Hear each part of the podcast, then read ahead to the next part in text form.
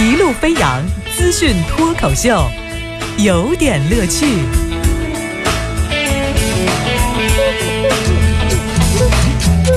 有点有评，加叙加意，中心思想有点乐趣。呃，今天的有点乐趣的主题哈，在讲那个内容之前啊，看清楚嘛啊！这个之前，我先来给您复述刚才的那个纽约人布瑞恩，可能您还有印象哈。十六天前就在苹果的旗舰店，在纽约就开始排队，声称自己这么做就是要打破记录。他真的打破记录了啊！一对来自密西西比的夫妇直接扔了两千五百美元，说那个第一个位置跟我交换行不行？我我给你，啪，钱一扔以后。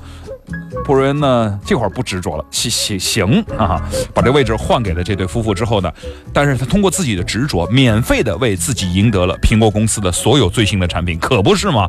那两千五百块钱足够把这个东西整个的搂一套了，这个事儿太值得赞赏了，怎么就？我也可以排上两个礼拜的队啊，这个很划来的，不用卖肾了。我昨儿看到苹果机的各种的称呼哈，这个真的是这个名字得看清楚点，它到底怎么称呼？有的人的称呼方式叫 bigger than bigger 啊，也有人说是大比更大还更大。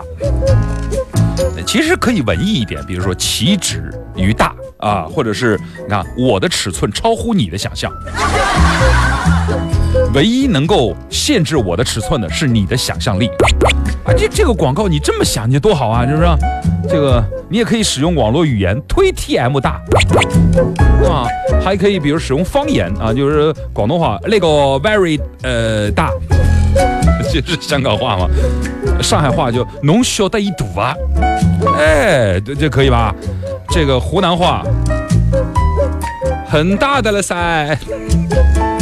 嗯，那个人家真的很大了，那这这个你了解的，我我就不说了哈。哎呀妈呀，老大了！对，在东北，而且这次很厉害，这个呃，这个手表哈是给我，我觉得东北的朋友在看待这个苹果的最新手表的时候会有特别的感受，因为那个手表的名字叫“哎呦我去”，哎呦我去，啊，这个不限制他那吗？那个天津话是。借够大，中间有俩字儿我省了。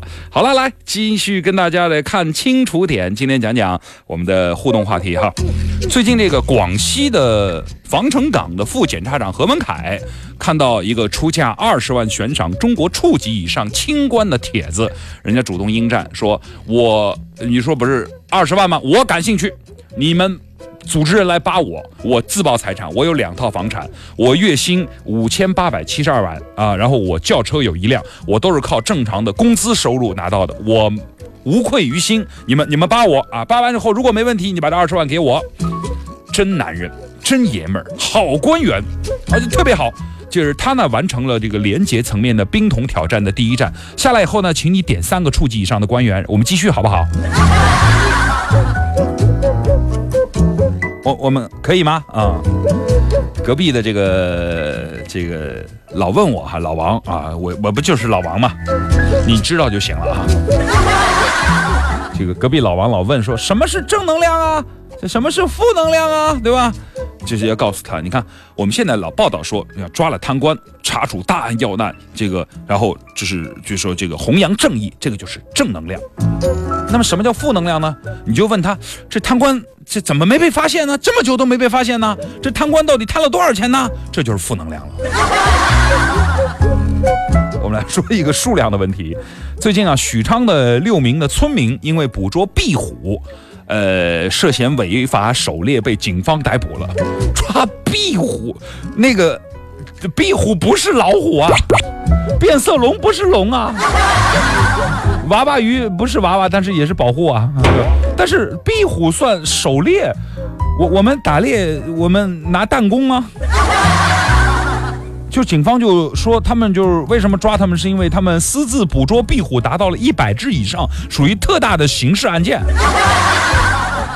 理由是因为壁虎虽然没有被国家列入这个级别保护动物，但是它是有一定的经济价值，它这个科研价值和对环境有益，啊，壁虎可以入药啊，这这我，哎，那个我我不太清楚啊，有那拿壁虎泡酒的，我问问那个我那个上厕所冲蚂蚁和我睡觉拍蚊子打多少只是要被抓的呀？